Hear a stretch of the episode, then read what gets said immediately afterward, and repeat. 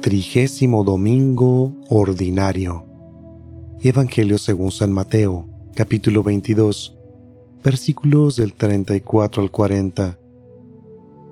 En aquel tiempo, habiéndose enterado los fariseos de que Jesús había dejado callados a los saduceos, se acercaron a él. Uno de ellos, que era doctor de la ley, le preguntó para ponerlo a prueba, Maestro, ¿cuál es el mandamiento más grande de la ley? Jesús le respondió, Amarás al Señor tu Dios con todo tu corazón, con toda tu alma y con toda tu mente. Este es el más grande y el primero de los mandamientos. Y el segundo es semejante a este, amarás a tu prójimo como a ti mismo. En estos dos mandamientos se funda toda la ley y los profetas. Palabra del Señor.